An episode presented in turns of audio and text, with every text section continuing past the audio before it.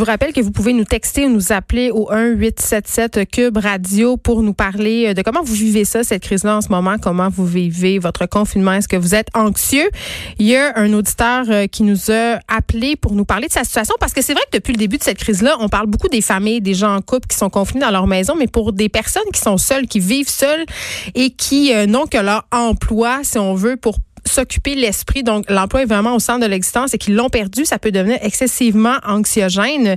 Et euh, cet auditeur-là, d'ailleurs, merci de souligner ce point-là. C'est quand même assez important. Il nous expliquait que de son côté, et vraiment, il n'est fort probablement pas le seul dans son cas, euh, le taux d'anxiété est quand même haut. Donc, qu'on soit parent de jeunes ou qu'on soit une personne seule, je crois que cette situation-là, et c'est ce qu'il nous a dit, affecte tout le monde en ce moment. Allons tout de suite parler à notre collaborateur euh, Martin Forgue, que vous connaissez, journaliste auteur, euh, auteur, indépendant. On parle avec lui de la situation ici et aux États-Unis dans le contexte de crise qu'on connaît. Bonjour Martin. Allô Geneviève, ça fait longtemps. Ça fait très longtemps. Tu es en confinement. Comment ça se passe pour toi?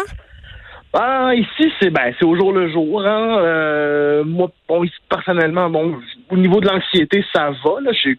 J'ai, le privilège d'avoir eu à gérer des situations autrement euh, autrement plus euh, plus problématique. Là. Mais sinon, euh, pour l'instant, ben, ça donne l'occasion de se rattraper sur des projets personnels, euh, de réapprendre à se reconnecter à, aux, bases de la cuisine, notamment. Beaucoup de gens mangent, c'est vrai. Mais, mais, mais tu sais, il faut, je pense qu'en bout de ligne, il faut le prendre 24 heures à la fois, puis hmm. sans, sans tomber dans l'anxiété généralisée, quand même anticiper un peu les problèmes à venir, puis les solutions à envisager par, par rapport à ça. Bon, tout d'abord, quel quelques observations euh, sur la situation, Martin Fogg. Oui, ben, euh, tu vois, moi, je, je le remarque depuis qu'on, euh, bon, ça fait déjà un peu plus de deux semaines qu'on est en confinement, puis, tu sais, là, je vois un peu évidemment les réseaux sociaux c'est une opportunité pour nous de voir comment se passe une crise euh, en temps réel, euh, tu sais, euh, d'un point de vue généralisé. Puis, tu vois, moi, je, vois beaucoup de gens, c'est depuis quelques semaines, on se garage dans les c'est la panique, un peu tout ça. Puis, ben, tu sais, je, on, le vit, mais en même temps, tu vois, moi, je, je regardais ça, puis ce que je vois aussi, dans le fond, c'est, c'est, faut se rappeler que c'est, le quotidien de, millions d'êtres humains partout dans le monde. Tu veux dire de manquer des, de, des produits ben, essentiels?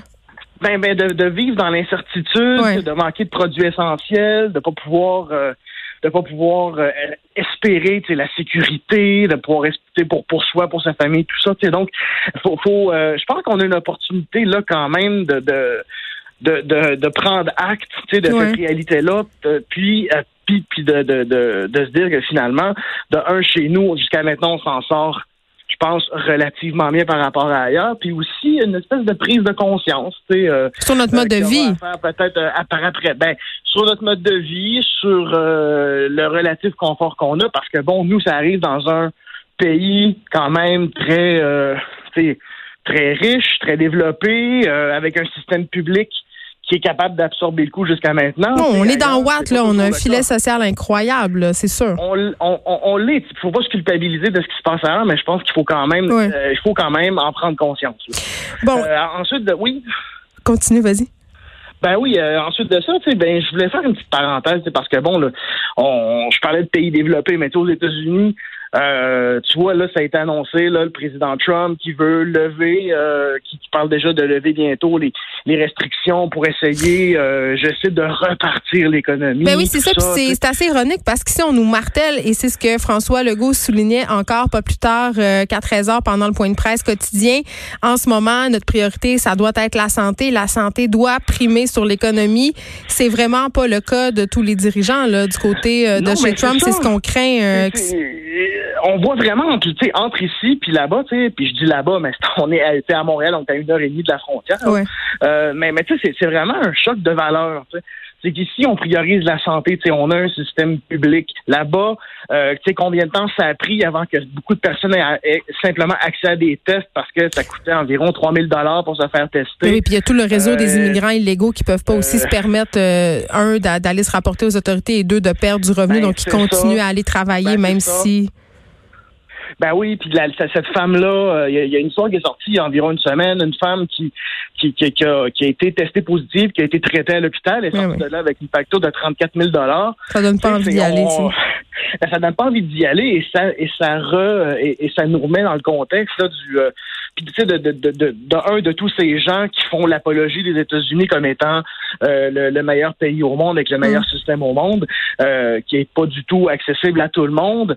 et tu sais chez nous, euh, faut aussi se rappeler que bon chez nous aussi on a des discussions par rapport au système public, c'est-à-dire et, et depuis 20 ans il y a eu des coupes majeures. Alors je me suis j'ai fait l'exercice de penser, je me suis demandé et si on n'avait pas coupé tout ça, et si on n'avait pas fait toutes ces coupes dans le système de la santé depuis 20 ans, est-ce qu'on s'en sortirait encore mieux? C'est, c'est, ça va vraiment, je pense que ça va alimenter nos réflexions politiques et sociales euh, pour euh, très longtemps après, du moins je l'espère. Martin, euh, tu es un ancien militaire, OK? Et là, il est question de la fameuse, on, a beaucoup parlé de, la loi des mesures d'urgence. Il y a des gens qui ont peur en ce moment qu'on déploie l'armée ah. dans les rues.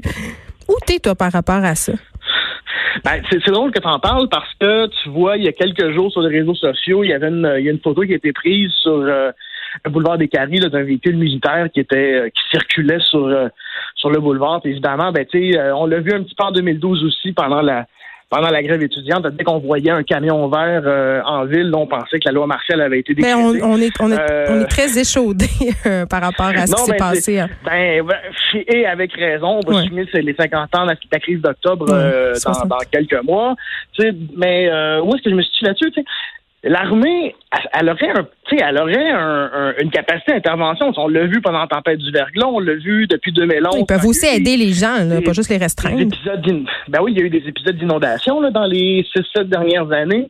Euh, quand les gens, quand, quand bon, quand, quand l'armée, parce que l'armée a une capacité de déploiement extrêmement rapide, a, hum. euh, tu sais, de, de par sa structure, de par l'expertise de ces gens, euh, c'est, c'est, ça, ça, pourrait être une option envisagée, mais de toute façon, dans le point de presse d'aujourd'hui, euh, M. Legault, bon, qui n'a pas le pouvoir de recourir à l'armée, euh, par lui-même, a dit que dans ses discussions avec le premier ministre Trudeau, ben, c'était pas encore euh, envisagé parce qu'on voulait pas aller jusqu'à ce qu'appelle, bon, la loi des mesures euh, d'urgence. Mais moi, j'irais pas voir, par exemple, des équipes médicales sur le terrain pour assister, pour venir euh, porter, pour venir euh, venir en aide au système public, installer des hôpitaux de campagne, etc., etc. Ça, pour moi, ce serait une belle contribution. Puis, mais on s'entend que bon, l'armée, c'est une institution qui nous coûte relativement cher, euh, comme au pays, c'est un, un, poste de dépense assez important, donc ça pourrait être là, que ça pourrait être, qui pourrait être mis à contribution. Bon, pour l'instant, de ce que j'en sais, il y a toujours, bon, il y a toujours des plans de contingence là, qui sont en, en place. Oui, mais pour euh, l'instant, on mise, on mise sur la bonne foi et la collaboration des citoyens. C'est ce qu'on a tenu à marteler euh, au niveau des deux paliers du gouvernement. Martin Forgue, merci beaucoup de nous avoir ah. parlé. Journaliste, auteur euh, indépendant. On ben, ça passe vite en, bonne compagnie. On se retrouve très, très bientôt. C'est déjà tout pour nous aujourd'hui. Mario Dumont et Vincent Dessureau suivent dans quelques instants. Merci d'avoir écouté Les Effrontés.